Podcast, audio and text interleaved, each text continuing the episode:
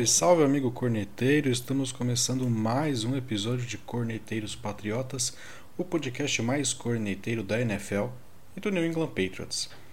E de tanto a gente pedir um episódio feliz, de tanto a gente pedir uma vitória, né, uma semana tranquila, a vitória veio, Covo. Patriots 30, New York Jets 27. E eu não sei você, mas eu não estou feliz. Não sei porquê. Não sei se eu sou exigente demais, se eu sou corneteiro demais, mas eu não tô feliz. E aí, cara? Não, eu também não. Também não tô feliz. É... A gente venceu, mas pela circunstância da partida nesse aperto era melhor ter perdido, né? Porque que time que passou sufoco pro Jets nessa temporada, me fala. Engraçado, né, cara? Porque não foi nem a questão de passar sufoco, mas parecia uma partida de igual para igual, né? A gente vai conversar um pouco do jogo durante esse episódio, obviamente, né? Mas o Jets teve o controle da partida basicamente de ponta a ponta e nos últimos cinco minutos o Jets abriu mão do jogo, né? A gente vai comentar bastante sobre isso. E o fato é que o Patriots ali quase perdeu para esse New York Jets. A gente falou né, na semana passada que isso aí seria impossível de acontecer, que imagina, né, tem que fazer muito esforço para perder e quase perdeu, né? O Jets botou 10 pontos de vantagem ali por dois momentos do jogo, poderia ter posto mais. Na minha opinião, não quis, né? Mas uh, você quer comentar, abrir com algum comentário geral do jogo, cara? Senão a gente já passa para os números aqui. Não, então, é, o Adam Gaze ele faz muita força pro time perder, né? Eu acho que ele só fez isso daí para abrir duas posses para realmente mostrar como os Patriots estão bagunçados e falou, ó, tá vendo? Eu já consegui fazer o meu esforço, só um pouquinho aqui com os receivers bem medianos, consegui encaixar alguns passes, então é isso. É, a gente abriu o placar, agora vocês podem vencer que o nosso projeto pelo Lawrence vai continuar. Mas realmente essa temporada do Patriots é, já acabou, né? Eu, eu fiquei vendo, acompanhando, né? É, tem uns amigos nossos de página, né, Bad, no Instagram, o pessoal fica muito feliz quando faz pontuação, né, quando vence. E eu fiquei pensando, falei, ai meu Deus, tadinho deles. Não sabe o que eles. parece que não sabe o que eles estão desejando, né? Eu acho que eles não estão vendo o que está acontecendo. O pessoal tem que vir pro lado corneta da força. Essa é a, a realidade. Bom, antes de comentar um pouco do jogo, então eu vou passar para os números, né? Vamos fazer o caminho inverso, vamos traduzir aqui esses números em história, tá? Então, Ken Newton, boa partida do Ken Newton, tá? Uh, 27 de 35 passes para 274 jardas, novamente nenhum touchdown aéreo. Acho que o Patriots é a pior equipe, né? O Patriots consegue ser a pior equipe lançando touchdowns na liga. Olha o nível da coisa, tá? Porém, o Ken Newton correu para dois touchdowns. Damian Harris, destaque no jogo terrestre, 14 tentativas, 71 jardas, ele saiu machucado no final do jogo. Rex Burkhead também aparecendo muito bem, com 12 tentativas para 56 jardas e um touchdown, né? O, Ber o Burkhead ali dando lampejos, né, do Burkhead que a gente conhece já algumas temporadas, sendo aí decisivos em momentos importantes, tendo boas corridas, né? Terminou o jogo com 4.7 de jardas por tentativa. E do lado aéreo da coisa, né? O nosso amigo Jacob Myers, né, cara? Olha só, aniversariante do dia, né? Nessa segunda-feira, 12 recepções, 169 jardas para ele. Né? O Bird vem em segundo lugar aqui como jogador mais acionado, 5 recepções, 65 passes. E pela primeira vez a gente tem aí dois wide receivers dominando o ranking de jogadores com uh, mais impacto aéreo na partida, né? Quem deve estar tá ouvindo isso deve estar tá estranhando muito, mas sim, os wide receivers dos Patriots não costumam aparecer para o jogo, né? E nessa segunda-feira foi diferente. Queria saber o que, que você achou desse ataque dos Patriots, né? Que começou o jogo muito bem, pela primeira vez na temporada iniciou uma partida com um touchdown e foi decaindo, né, ao longo do jogo, né? Foi ali retomar algum alguma força, né, lá lá para o final quando o Jets na minha opinião, abriu mão da partida, mas polêmicas só no final. Queria saber o que você achou desse ataque dos Patriots, principalmente do Ken Newton e do Jacoby Myers, que para mim foram os dois principais nomes né, do ataque dos Patriots nesse jogo.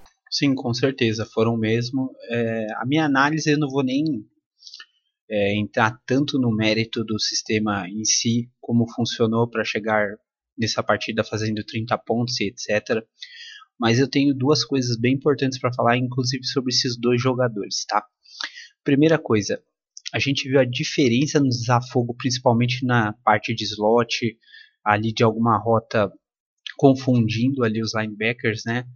É, principalmente quando se trata de zona, o tanto que o Myers está é, competente nisso, né? É a diferença dele para o Edelman. Então o Edelman, um cara mais envelhecido, temos que agradecer por tudo que ele fez no Patriots durante todo esse período. Com certeza foi um dos caras mais raçudos que a gente teve, mas não dá a gente viu a diferença do Myers, ele está muito mais rápido, muito mais físico nesse momento, e esse desafogo a gente percebeu que começou a dar certo. Agora, sobre o Ken Newton, apesar dos números nessa partida, né, que não são tão relevantes por conta do New York Jets e da sua pífia campanha, mas eu tenho uns dois lances para falar do Ken Newton que, olha, é, insisto, pelo tempo que ele tem de liga, é, é um tanto quanto confuso uh, como ele pensa na parte ali da, da das, pro, é, projeções, né? Como ele vai progredindo ali na visão de jogadas. Primeiro lance foi no começo da partida, não sei se você lembra, Badio. Ele tomou um sec, o juiz acabou dando falta, inclusive, né? Porque falou que o safety entrou com capacete, né? Foi um necessary roughness. E mas eu não achei tanto assim. Achei que foi mais na parte da frente do capacete na grade. E ele tomou uns, um, uma porrada nervosa, muito forte, muito forte. E ele não enxergou e estava do lado direito dele, tá? Não foi nem do lado esquerdo, no blind side. Então isso daí foi muito preocupante. Assim, como um cara não consegue observar na blitz o lado que ele está mais acostumado. E outra questão foi no finalzinho do jogo, né, onde ele estava se desvencilhando ali da, da pressão da linha do, do, Jets. Ele, pelo menos umas duas vezes, ele tropeçou, ficou catando o cavaco lá, que, meu Deus do céu, muito estabanado ainda. Então, eu prefiro ser conservador. Eu sei que esses números são mentirosos por causa do Jets, mas o Kenilton realmente não vai ser aquele QB que vai nos levar a uma campanha vitoriosa, a uma campanha de sucesso, nem nesse ano, nem no próximo. É, só complementando né, o que você falou sobre o Myers, eu acho que não é nenhuma questão de que o Edelman não serve mais, né? A gente já comentou isso aqui. O Edelman ele não é um wide receiver número um. E aí você começa a desencadear todo um problema quando você transforma ele num wide receiver número um. Porque, por exemplo, você já deslocou o Myers da função que seria a principal dele ali, talvez, né? Uma vez que você deslocou o Edelman da função que já não é a dele. E aí você já tem um corpo de wide receivers limitadíssimo e você acaba ali remendando né, as funções. Por incrível que pareça, os wide receivers têm funções diferentes né, uh, dentro do jogo. E, na minha opinião, com mais vontade também, né? Por ser um cara mais novo, o Edelman viu todo mundo indo embora, viu essa barca furada aí. Cara, não tem como culpar o, o Edelman por estar tá eventualmente desmotivado por jogar nesse time, cara. A gente já não tá motivado a assistir, que dirá ele a correr. É verdade. Né? Aí falar, ah, não, mas ele recebe para isso. O cara já tá podre de rico, cara. Você acha que vai fazer diferença para ele? Ele olha pro lado, ele olha pra esquerda, tá o Nakil Harry. Ele olha pra direita, tá o Iso. Eu vou correr aqui nesse time? Quem tá lançando é o Ken Newton. Fala, não, não vou não. O professor, senti a coxa aqui, tô fora. Não dá pra culpar ele, tá? Mas na minha visão é isso. E, bom, do lado do Jets aqui. Bom, completei, completei. E desculpa te interromper, desculpa te interromper, Badio, mas tudo isso demonstra uma falha enorme de planejamento, né? O Myers não vinha jogando, cara. É muito estranho um cara surgir assim do nada com tantas jardas, né? É, é um pouco estranho. Não tem outra explicação. E o Myers, e o Myers, ele surgiu bem já na pré-temporada do ano passado, tá? Que que eu venho falando desse cara era o Myers, o Harry, eu não me lembro se tinha um outro cara também. eu não sei se é o Harry ou se eu estou confundindo, mas enfim, ele surgiu como um rookie, como destaque no ano passado. O Zenski também, o Zenski também. Ah, mas o Zenski eu não. Eu coloco o Zenski abaixo ainda, viu, cara? O Zenski acho que ele é um cara muito. Uh, multitarefa ali, mas é aquele cara que faz um pouco de tudo, muito de nada, na minha opinião. É um ótimo retornador, mas é, é o Matt Slater para mim. O Zenski é um Matt Slater pra mim. Ele é um cara de special team. Você vê que ele curte special team, mas ele não é aquele wide receiver que desequilibra. Uh, e o Myers surgiu bem no ano passado, então, só para completar, né? E nesse ano aqui estava perigando de não ficar pro elenco final. Antes do corte do Sanu no início da temporada, não tinha vaga pro Myers nesse time. Né? Antes do corte do Sanu, o outro brother lá que deu opt-out lá, eu não lembro o nome dele, acho que você vai Felipe lembrar. Dorset também. Felipe Dorset foi embora. Pediu, é, saiu o, o... É, Marquis Lee.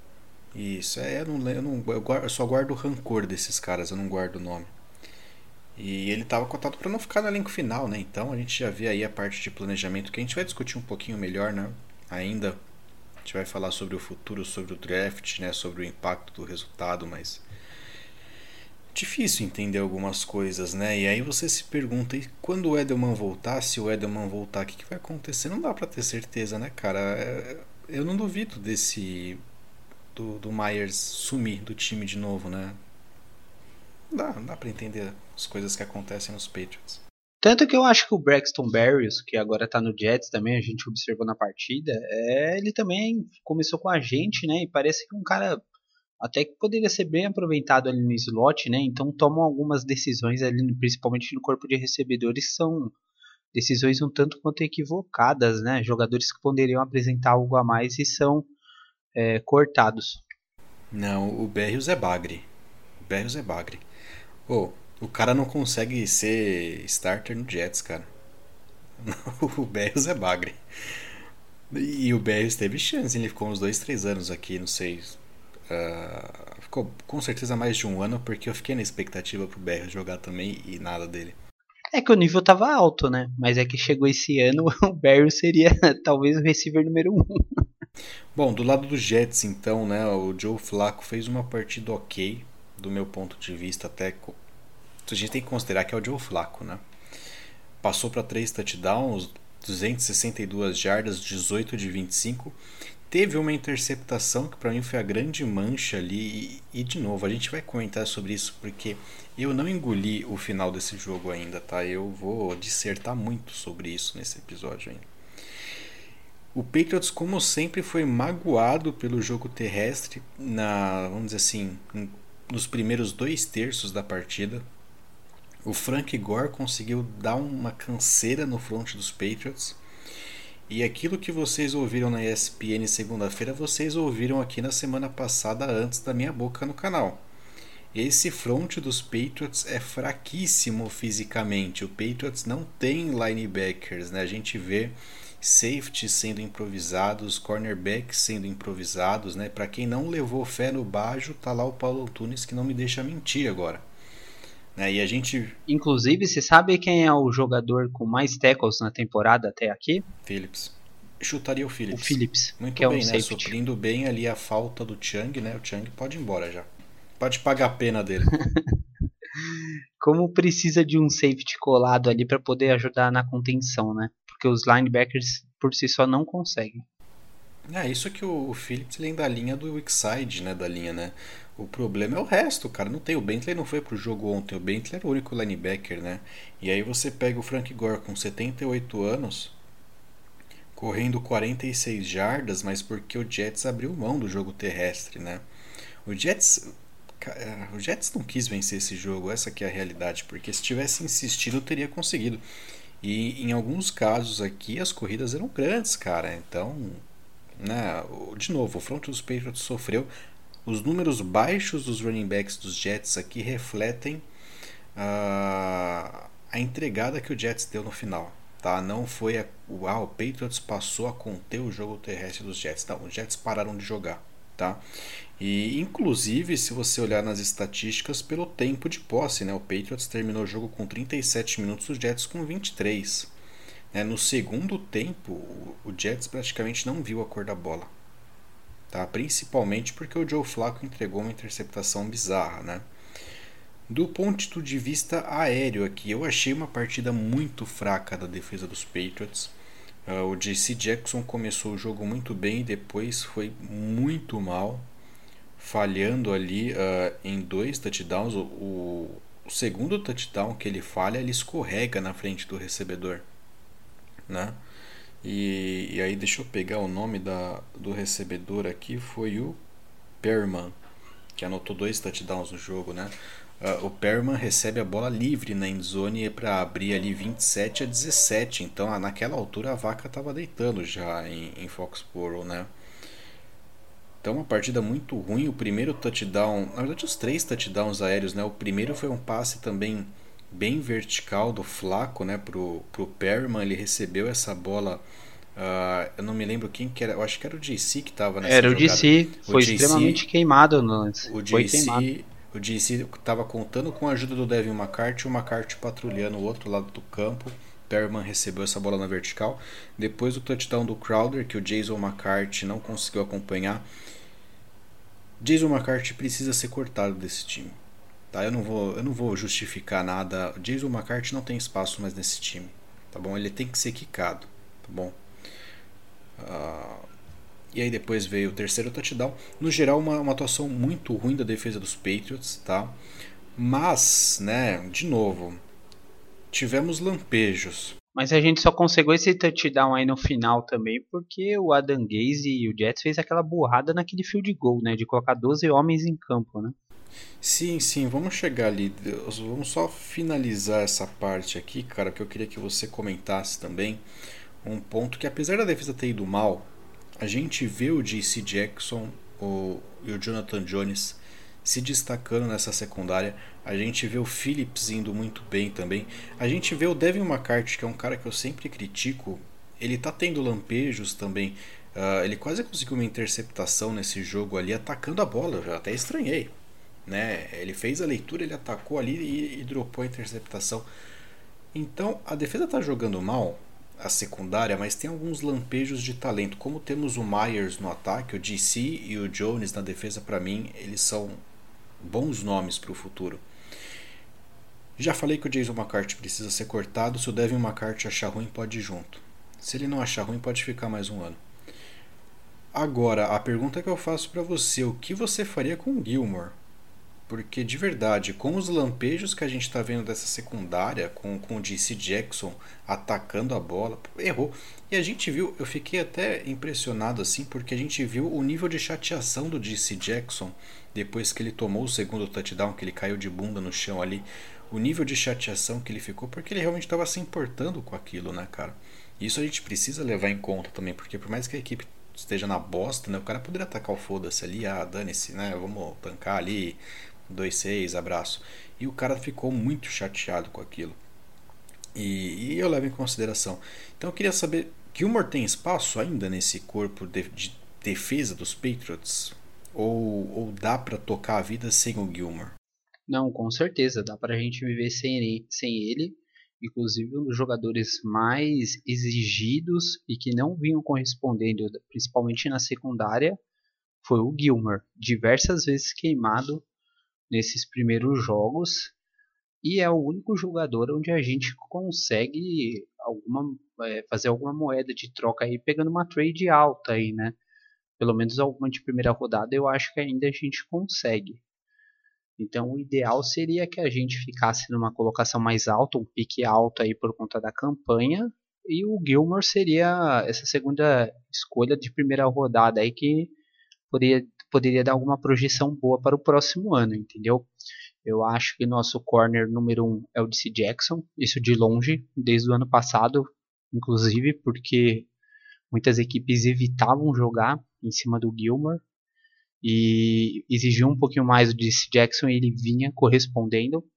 E principalmente, é, eu acho que os jogadores que podem vir aí no mercado ou via draft ou alguma oportunidade de mercado, podem suprir bem essa questão do Gilmer. Tá? A defesa realmente é, tem muitas falhas, muitos gaps, igual a gente vem falando, muitas vezes vindo bem num jogo, no outro vacilando bastante, só que a gente já previa isso muito por conta das ausências, né? O Chang nem tanto, porque não vinha correspondendo, mas o Donta Hightower era um líder, principalmente ali a orientação na parte do front, né? Acabava ajudando bastante, apesar de estar obeso. E, enfim, as questões da defesa eu acho que são mais fáceis de resolver, entendeu? A gente consegue mais peças no mercado. Eu acho que seria importante a gente trocar realmente o Gilmore para a gente ter alguma esperança e melhorar essa equipe. E só para manter o paralelo de defesa, né, Badio? Se você pegar a defesa aí do Jets, meu Deus do céu, quem que tem nessa defesa que você conhece? Pode puxar essa lista. Você não conhece um jogador, cara. É, são totalmente ou novatos ou caras aí que ficaram anos de liga e que estão tendo a oportunidade agora, sabe, de poder aparecer um pouquinho mais. Então, é, para você ver como que tá a situação do Jets e como foi essa partida. É. E bom, já que você citou nessa parte aí da troca, da, da, de ter uma escolha de primeira rodada eventualmente com o Gilmore, vamos então à parte polêmica do jogo, tá? Eu, como sempre, vasculhando aqui as redes sociais para pegar munição para o episódio aqui, vi muitos comentários da torcida, torcida dividida hoje, tá? Tanto aqui no Brasil quanto nos Estados Unidos.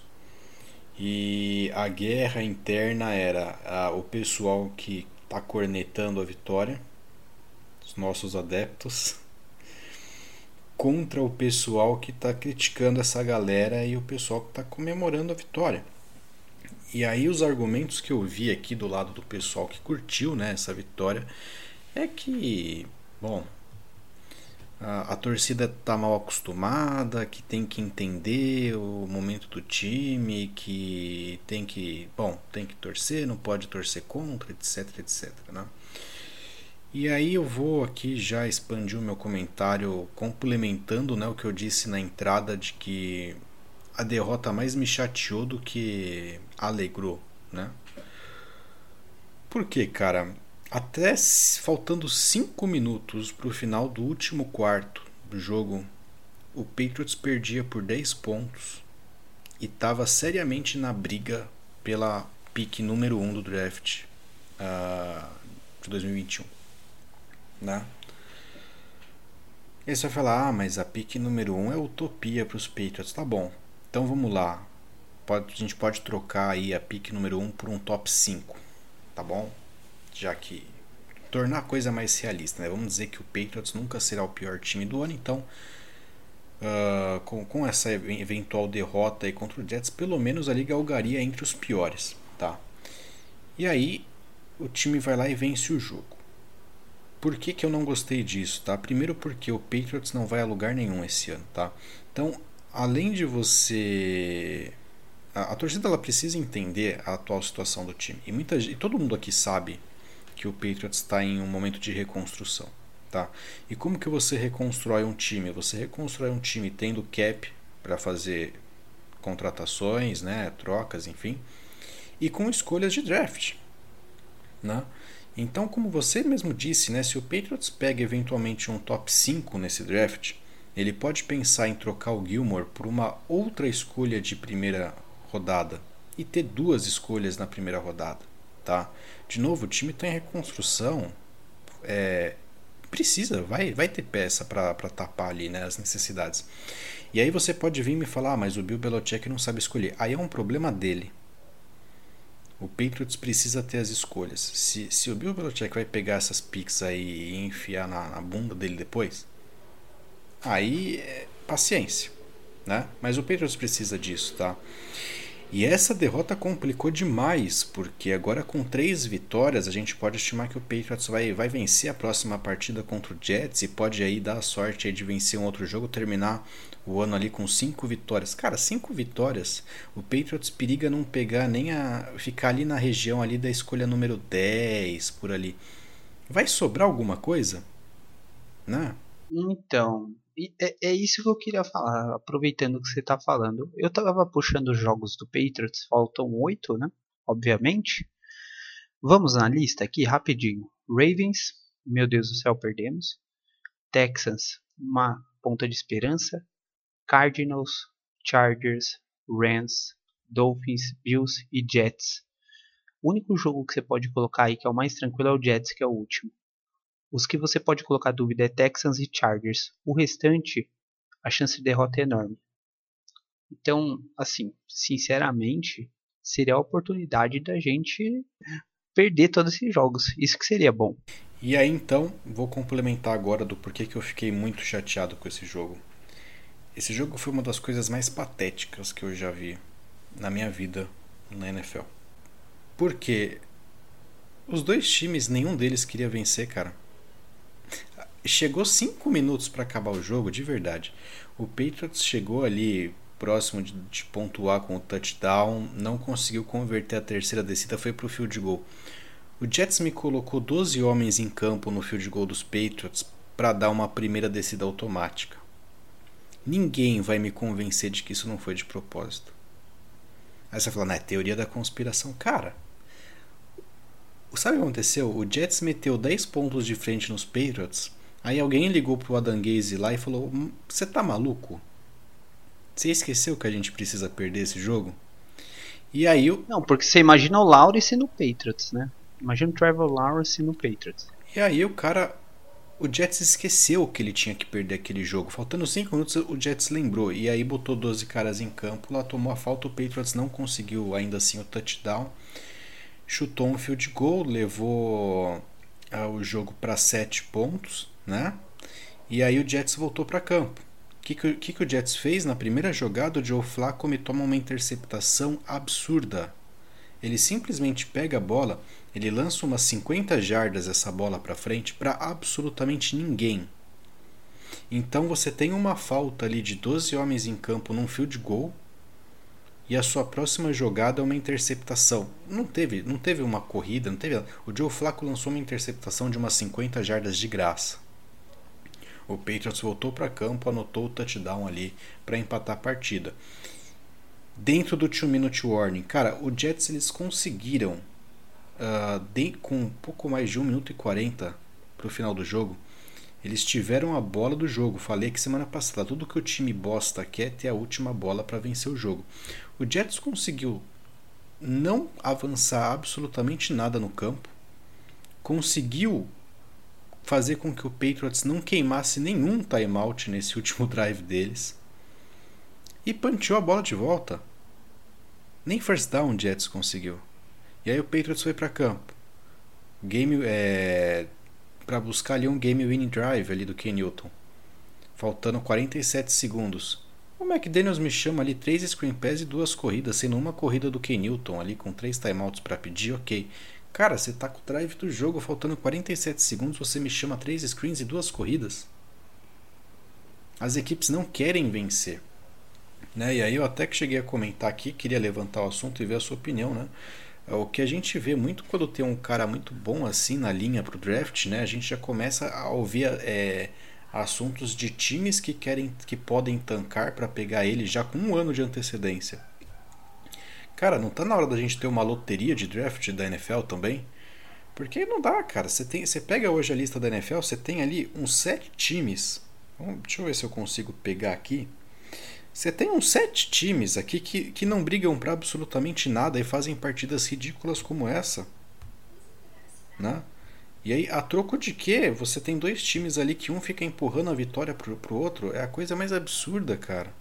E aí, no final, o Patriots foi, foi o bobão que ganhou o jogo. Essa é a realidade. Sim, é verdade. Mas sabe uma coisa que não acontece mais e os jogadores de antes faziam? eram declarações polêmicas ou ele falava não vou jogar nesse time. Tinha umas entrevistas perto do draft, eu não quero jogar em tal equipe. Então, hoje os caras, assim, por uma questão da liga, de tentar manter uma igualdade, enfim, eles querem criar esses jogadores de forma que eles não dêem declarações polêmicas, não fiquem tão expostos, né? Mas a questão é que Antes acontecia muito disso de falar e isso daí que acabava dando um jeito, então nenhuma equipe às vezes tancava à toa, né? Porque sabia que às vezes o jogador não iria aceitar e aí encaixava alguém no perfil, enfim, alguém da região que normalmente gostava do time, né? Mas é totalmente plausível aí, totalmente claro que esses próximos jogos aí a chance de derrota em dos últimos jogos a gente perder seis jogos aí é algo totalmente previsível, totalmente normal, tá? Eu acho que desses oito aí seria só mais uma vitória contra o Jets, que seria no último jogo, e aí arrancando alguma coisa contra o Chargers, uh, ou até o Cardinals, enfim, uma partida desse tipo aí, é, ou Texans, alguma coisa desse tipo. Agora, realmente a temporada acabou, a gente tem que pensar no draft, não tem como. O maior problema de, de Texans, né, de Houston Texans e do Chargers contra os Patriots é que eles têm a criptonita dos Patriots, né, que é um QB móvel. E muito bons, os dois são muito bons. Um QB versátil, né? Então, isso já complica demais. Agora, só para a gente encerrar aqui, antes de ir para a análise do, de Patriots e Ravens, só para exemplificar o quão ruim foi essa derrota, né? Porque o pessoal fala, ah, mas vocês estão torcendo contra, é, porque vocês, vocês são torcida modinha, porque quem torce contra é, é modinha, tem que torcer para tampa. Cara, enxerga a realidade, né? Então, ó, o Jets é o pior time com 0-9. Então já é um ali. O Chargers está pior que os Patriots. Tá 2-6, são dois. Mas é, mas é uma equipe melhor, engraçado, né? Pois é, pois é. O Broncos está 3-5, mas uh, eu acho que o Patriots aqui leva vantagem porque, por ter perdido, né? Então eu vou, eu vou tirar o Broncos dessa conta aqui, porque ainda assim ela vai ficar ruim pro nosso lado. Bengals está 2-5, já são três times aqui. Jaguars está 1-7, são 4. Texans está 2-6, já são 5. Então o Patriots já está fora das cinco primeiras picks aqui. Uh, deixa eu pegar da Conferência Nacional aqui. 5, né, que eu falei. Washington tá 2-6, 6 times. Cowboys e Giants estão 2-7, já vai para 8. Uh, o 49ers está 4-5. O 49ers vai caminhar para o mesmo lado aqui, eu não vou contabilizar ele, né? A gente tem Lions e Vikings com 3-5 também. Vamos pegar um desses times só, vai nessa conta, vai. Uh, já vamos para 9 times. Falcons e Panthers aqui, vai, vamos dizer que um deles ali fica. O Patriots já saiu do top 10, tá? Então, assim, não adianta. O que, o que irrita é que o Patriots parece não saber o que quer, né? Porra, ou você tem time competitivo ou você não tem. Você jogar uma temporada para ser um time de meio de tabela, porque o Patriots não é um time, não é um playoff contender, né? Não faz o menor sentido, tá? E é isso que eu não gostaria de ver nos jogos dos Patriots. Ou você joga para vencer, uh, e se você é competitivo, coisa que o Patriots estão vencendo, ou você abre mão, cara. E aí você abre mão e, e faz um planejamento decente, né, cara? Pensa ali no que você quer no draft, ter, pensa em possíveis trocas e reconstrói, cara. Não é nenhum crime reconstruir, né? Mas o, o, crime é você ficar em cima do muro e tentar parecer ser uma coisa que você não é. O Patriots não é um time dominante em 2020. Não vai ser um time dominante em 2020. E uma questão bacana também é que, assim, é, eu sei que o ideal seria a gente ficar numa pique mais alta, mas é, pelas minhas projeções aqui, eu dando uma olhadinha, eu acredito que no top 10 aí a gente consiga pegar um bom QB porque a gente tem essa sorte também de muitas equipes com campanhas ruins terem já o QB, né? Alguém que foi pelo menos draftado nos últimos dois anos. Aí um caso pode ser o Chargers, né? É, se você cite aí também o Panthers ou o 49ers, igual você falou, colocando um dos dois. Então são equipes que pelo menos têm um QB e aí seria o restante que seria necessário um draft ali, né? Alguém da defesa, um pass rush, coisas do tipo. Então, até nesse sentido, eu acho que a gente tem sorte. É, e de novo, né? Se você tem uma escolha ali no meio da tabela, cara, você vai usar o Gilmer, por exemplo, como troca para subir. Você já não vai conseguir trocar o Gilmer por uma segunda escolha. Você vai ter lá a escolha número 10 e a escolha número 14. Cara, para mim não, não faz sentido um, um sistema desse, né? Mas vida que segue, né? feito aqui esse jogo de, de Monday Night, o Patriots tem aqui mais um jogo no horário nobre, o Sunday Night agora jogando em Foxborough contra os Ravens, né? Ano passado a gente tomou uma sacolada dos Ravens lá em, em Baltimore. E nesse também vamos tomar. Sacolada, cara. Você tem dúvidas? Não, não tem nem análise, não tem nem análise nada, né? Então, cara, o que, que a gente precisa saber desse jogo aqui? Que a arma principal dos Ravens, né, o ponto forte dos Ravens, que é o jogo terrestre, é, é o maior ponto fraco dos Patriots. Então você imagina essa linha do, do, do Baltimore tendo que bloquear um bando de frango né, no segundo nível da defesa dos Patriots. Não tem como isso acabar bem. Não tem como isso acabar bem, cara. Então a, a única alternativa aqui é tentar segurar alguma coisa, tentar, sei lá, abrir a frente no placar e fazer o Lamar passar a bola e já vai ser bem difícil isso. Então, só você ver os números ali do. Os, aliás, os jogadores do front seven ali do Ravens, você já fala, meu Deus, né? Matthew Judon, o Yannick Ngakoe, o Derek Wolf, que tá bem velho, o Brandon Williams, o Calais Campbell, que eu não sei realmente se joga por conta da lesão, né? Então você vê quem que vai dar trabalho ali pra gente, hein? Meu Deus do céu, vai ser um sufoco bem grande e o Ken Newton não vai sair liso nessa partida, não. Ah, e o Lamar Jackson, né, cara? Que o Lamar Jackson tá sendo ali o, o principal corredor desse time do, dos Ravens, né? O Mark Ingram já vai pro terceiro jogo aí do ele não participa, né? Gente tem lá o Dobbins e o Edwards correndo lá pelos Ravens, mas, né? o principal corredor ali ainda continua sendo o, o Lamar Jackson, né? Tyrande, né? O Andrews, um dos maiores Tyrands aqui, na minha opinião, esse ano da NFL. Corpo de wide receivers não tem tanto destaque assim, né? Apesar de que agora eles trouxeram o Des Bryant de volta para a NFL, né? Mas o, o Brown não vem sendo aquele Brown da temporada passada, né? A gente tem o Snead ali tendo alguns lampejos. Mas, cara, é o jogo terrestre, é o Lamar distribuindo essa bola e principalmente o Mark Andrews ali dentro da, da, da, da red zone, né, sendo um, um fator muito grande, né? E isso bastou para que eles entubassem a gente no ano passado, né, cara? Com certeza. E eu acho que esse ano não vai ser diferente também.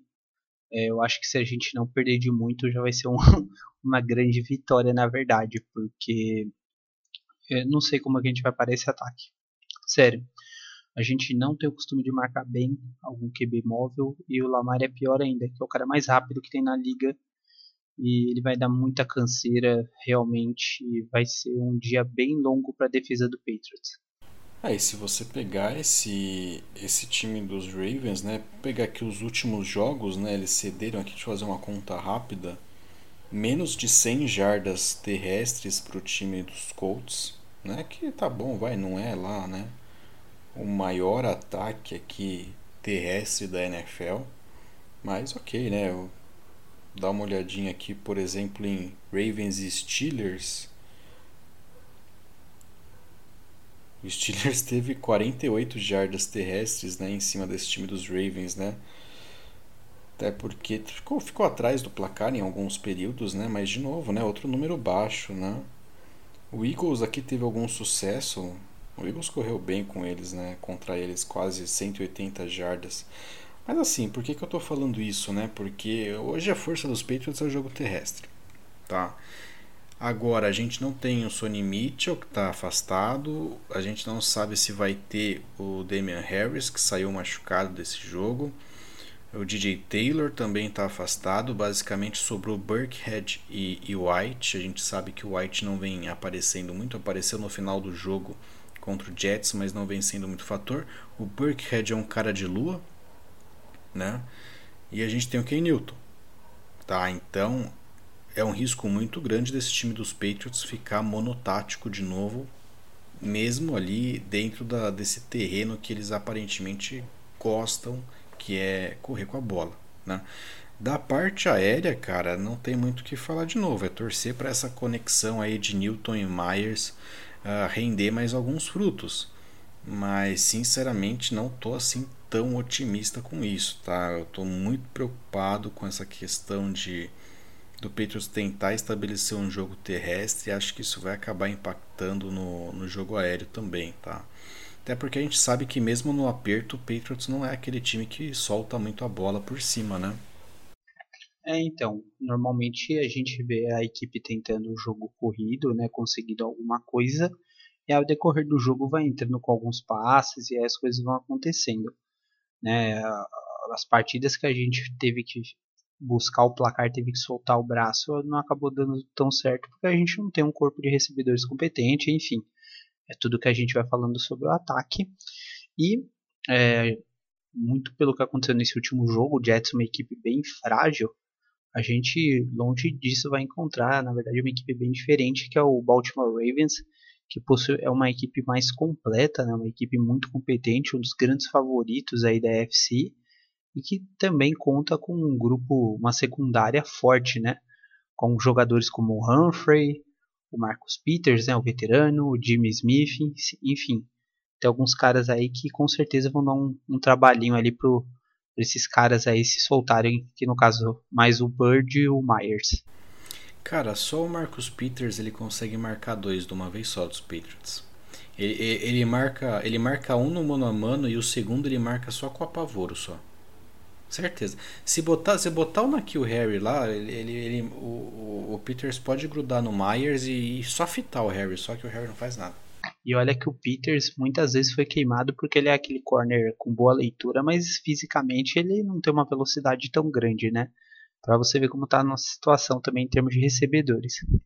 Bom, cara, considerações finais para esse time dos Patriots, essa, essa prévia aqui. Queria ouvir seu palpite então para a gente encerrar, vai.